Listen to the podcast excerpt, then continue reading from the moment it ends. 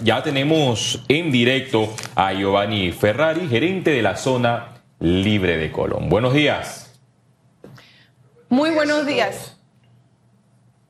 Muy buenos días, muchísimas gracias por acompañarnos en esta primera entrevista de este día, donde, bueno, como ve, no empezamos el día con las mejores noticias. Sin embargo, esperemos que en la zona atlántica, justamente en la zona libre de Colón, tengamos noticias positivas a lo que ha sido este inicio del año. ¿Nos podría contar eh, cómo se ha movido la zona libre de Colón en este año, entendiendo que vimos un despunte ya importante en el 2021. Es correcto y nuevamente buenos días a todos los, eh, oyentes. Eh, la zona libre se complace en eh, reportar de que ya totalizando lo que son los volúmenes de transacciones de lo que fue el año 2021 y lo comparamos con las cifras del 2019, tenemos todos indicadores en positivo, es decir,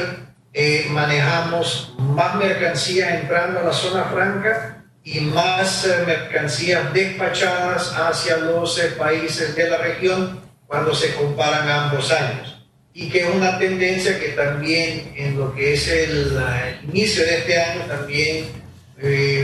vemos, palpamos de que se mantiene esa evolución. Eso es positivo porque ese movimiento comercial eh, siempre se refleja en lo que es un aporte económico, en lo que es eh, la ciudad de Colón, la provincia y el resto del país. Y nosotros a nivel de administración seguiremos trabajando en iniciativas eh, y, y, aquellas acciones que puedan apuntalar lo que es ese movimiento comercial que confiamos que lo podemos seguir haciendo crecer en lo que será el resto del 2022. Sí, cifras alentadoras con relación al 2019 a la fecha, señor Giovanni. Ya usted ha analizado, por ejemplo, las repercusiones que podría tener la zona libre de Colón con relación a estos enfrentamientos que se están registrando en la frontera entre, entre Rusia y Ucrania. Bueno, e, estas noticias con las cuales amanecemos eh, a, todos eh, los seres humanos nos tiene que llamar a una profunda reflexión. Eh, ya el mundo tiene muchos problemas que afrontar y este pues se suma como, como uno más de mayor relevancia porque tiene eh, ondas expansivas en lo que es el tema de finanzas, eh, costos de energía y que pueden tener un impacto en lo que es el andamiento de la economía global. Eh, aquí a nivel de la zona libre tenemos pues una dependencia de lo que es realmente nuestra región, Centroamérica, Caribe y Suramérica, y confiamos y hacemos los votos porque este, esta nueva noticia de la conflagración en Ucrania Esperemos que tenga una solución pronta y que podamos retomar eh, el rumbo de una tranquilidad y de una convivencia pacífica. Em, de lo que concierne nuestros planes a futuros, y si me permiten poderlo, poderlo compartir eh, eh, con, los, con la teleaudiencia, nosotros sentimos que los países aledaños todavía pueden participar eh, y acercarse a lo que es eh, nuestra realidad aquí en la zona libre, la realidad comercial. Y estamos trabajando en iniciativas muy interesantes, como por ejemplo lo que es eh, la activación del aeropuerto Enrique Jiménez a través de lo que es un plan de turismo de compras, con la cual hemos hablado también con otras entidades gubernamentales que nos están apoyando para entonces poder incrementar lo que es el tránsito, la visita de, de turistas compradores a la zona libre de Colón. Entonces estamos trabajando fuerte para poder hacer de que hayan nuevos actores, nuevos participantes y poder hacer de que la zona libre crezca en pro de lo que es la economía del país y del comercio mundial. Que me, gusta que mencione esto porque eh, históricamente la zona de la zona libre de Colón ha sido como un pequeño oasis, digamos, dentro de la ciudad de Colón, donde ha habido muchas restricciones, evidentemente, por el tipo de eh, zona franca eh, que es. Sin embargo, lo estoy escuchando, esta eh, posible oportunidad de abrir ciertos turistas, entiendo que los turistas pueden justamente entrar. ¿De qué manera estas iniciativas que ustedes están proponiendo de alguna forma incentivan al turismo de la región, incentivan a que evidentemente se salga un poco de lo que es la zona franca y que eso pueda empujar hacia la zona atlántica del país el comercio, la activación económica, el turismo y demás?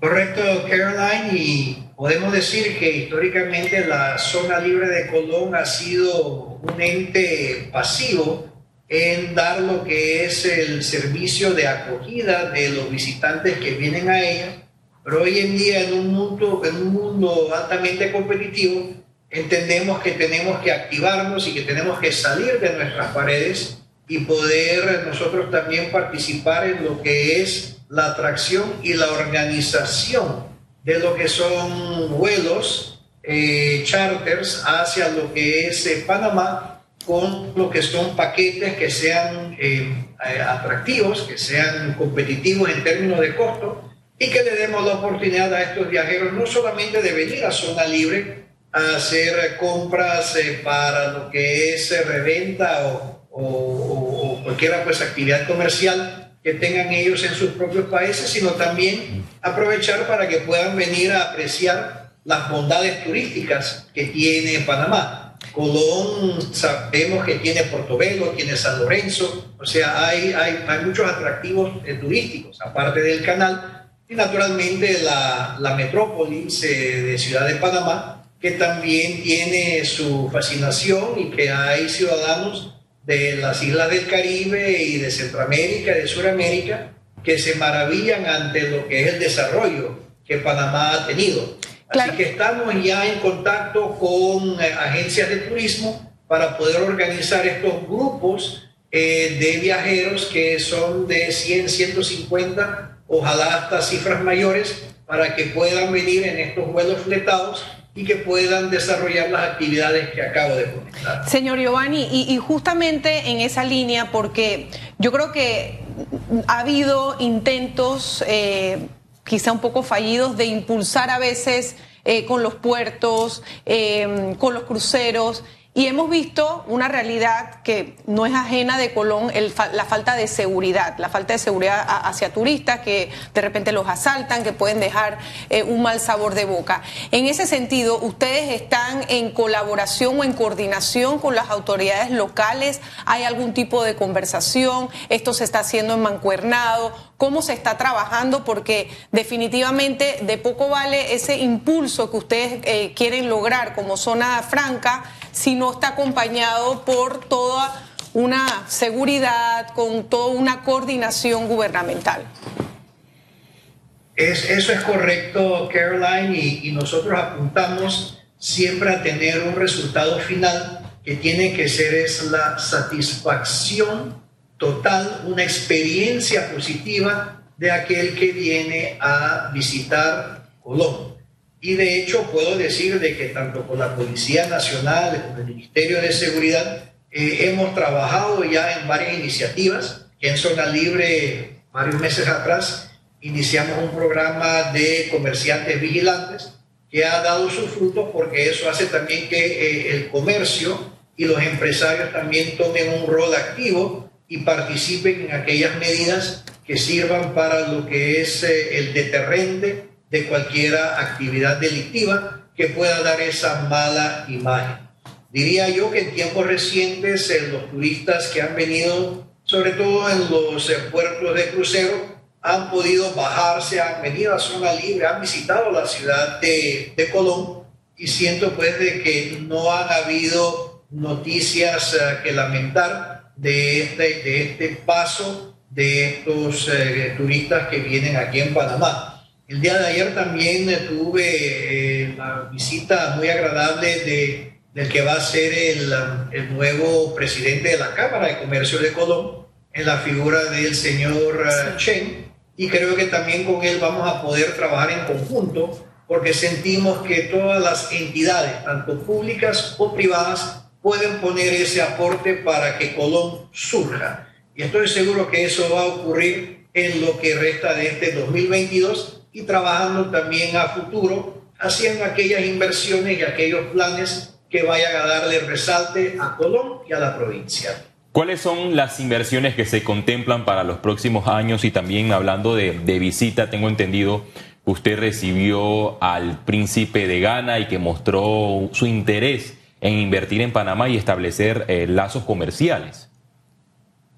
Bueno, le puedo decir, Félix, que, que hay una, una, iniciativa, diría yo, muy interesante y muy original, en donde los países de África que poco a poco también tienen un, un nivel eh, eh, adquisitivo que va subiendo y se perfila en un futuro la posibilidad de que haya un turismo de parte de ciudadanos, ya de, repito, ya con un cierto poder adquisitivo que se pueden permitir venir a la región y explorar lo que son también eh, los resultados de una diáspora de lo que son afrodescendientes que se han que se radicaron aquí en la región, llamándose lo que es la costa caribeña de Centroamérica, las islas del Caribe, como también la costa caribeña de, de Sudamérica, como para entender estos antepasados que han logrado hacer, cómo se incorporaron, qué han pues, echado como raíces aquí.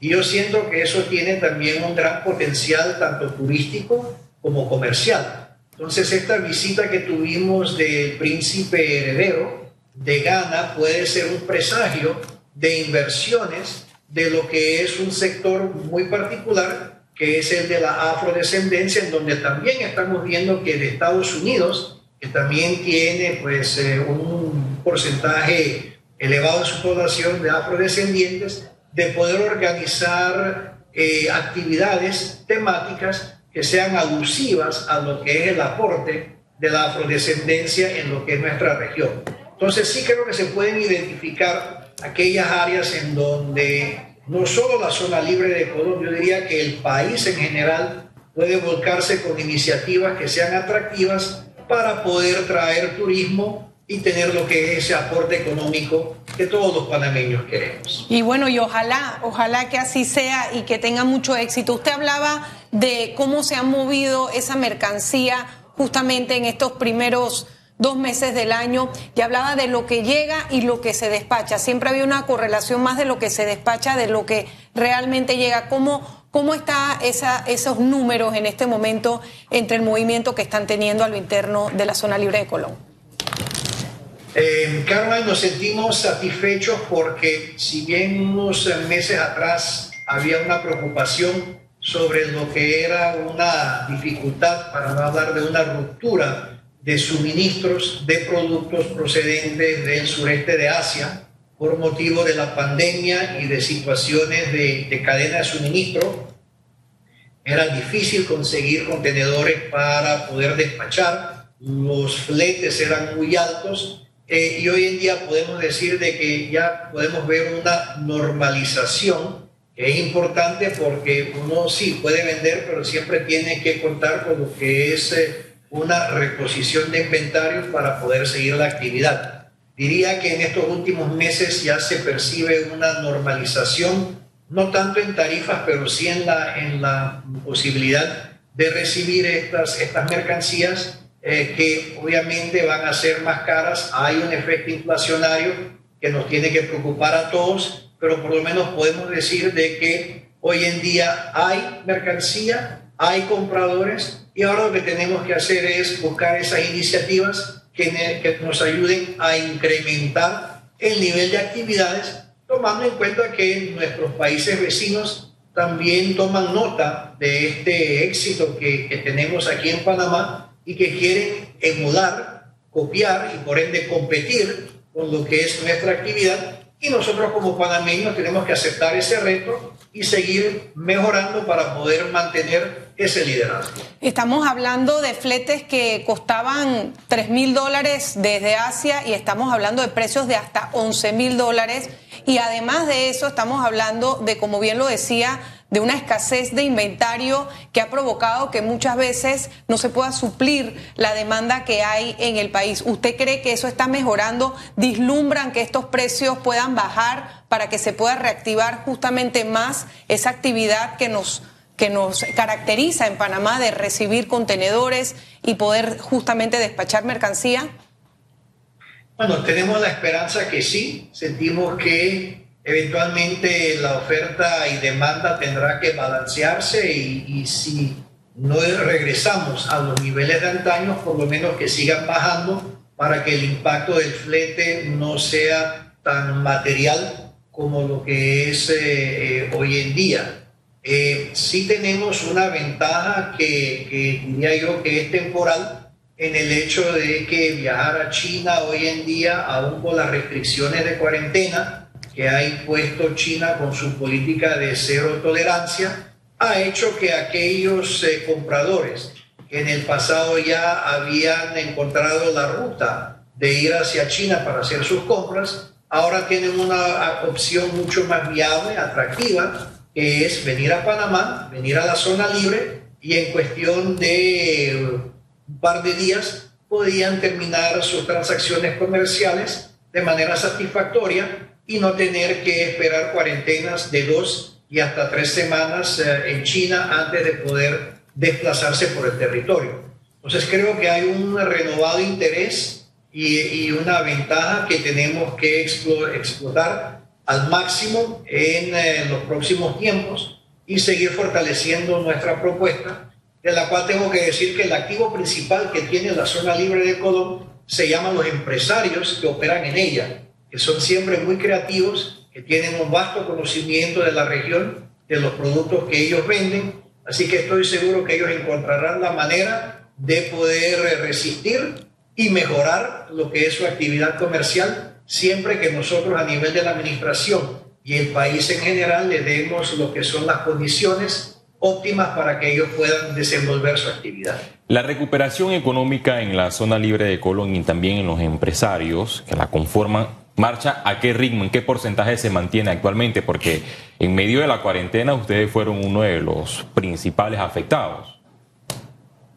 Bueno, en efecto, tuvimos eh, la suerte eh, de poder eh, coordinar lo que era una actividad continuada a un ritmo menor, pero siempre estando activo a través de los meses eh, de, la, de, la, pandemia. y hoy en día diría yo que la totalidad de las empresas que pudieron resistir lo que fue el fuerte impacto económico del no poder tener acceso a los mercados de una manera regular, y que por algún motivo no pudieron hacerle frente a sus obligaciones y que tuvieron que cerrar, aunque puedo decir de que ese número de empresas, diría yo, que ha sido contenido, eh, las que están operando están teniendo buenos resultados y que hay sobre todo un sentimiento de esperanza, eh, de beneplácito y de, ánimos de trabajar. Y eso siempre se refleja en un buen desenvolvimiento económico, en plazas de trabajo, en el dinero que entra en lo que es la economía de bienes y servicios aquí en Colón como en el resto del país. Así que eh, hay que trabajar fuerte para poder mantener esas condiciones y hacer sí de que con esa, ese progreso que esperamos con las actividades reúnen un beneficio para todos para panameños. Bueno, y esperamos que así sea, eh, señor Giovanni Ferrari. Muchísimas gracias. Yo creo que me quedo con dos eh, temas importantes. El primero, hay empresarios de larga trayectoria que saben cómo es el negocio y que tienen muchísimos años de estar operando en la zona libre de Colón. Y por otra parte, creo que importante rescatar esa oportunidad que se abre ahora con las restricciones en China para que el zona libre vuelva a ser ese centro comercial que, que, lo ha destacado a lo largo de los años donde se puedan hacer esas transacciones comerciales. Ojalá que esto se dé y ojalá que esto sea una mancuerna entre empresa privada, sociedad civil, gobierno, para que podamos impulsar no solo la zona libre, sino al sector atlántico. Muchísimas gracias por haber estado con nosotros y le deseamos muchísima suerte en esas transacciones en la zona libre. Le agradezco la oportunidad. Que tengan todos un buen, buen día. Saludos. Bueno, Félix, de esta manera tenemos que hacer una breve pausa. Seguimos a la espera, como bien dijimos al inicio de este informativo, de cualquier información que se pueda generar por parte de las reacciones ante el ataque con el que hemos amanecido de Rusia hacia Ucrania, donde ya tenemos un saldo de 40 defunciones. Eh, estas han sido las cifras oficiales que nos han llegado y estamos a la espera de que la OTAN eh, dé declaraciones, ya que se están preparando para una defensiva. Y al volver estará con nosotros el epidemiólogo Arturo Rebollón hablando de otros temas, por ejemplo, eh, el impacto de la COVID-19 y la baja de casos en las últimas semanas. Una pausa y regresamos.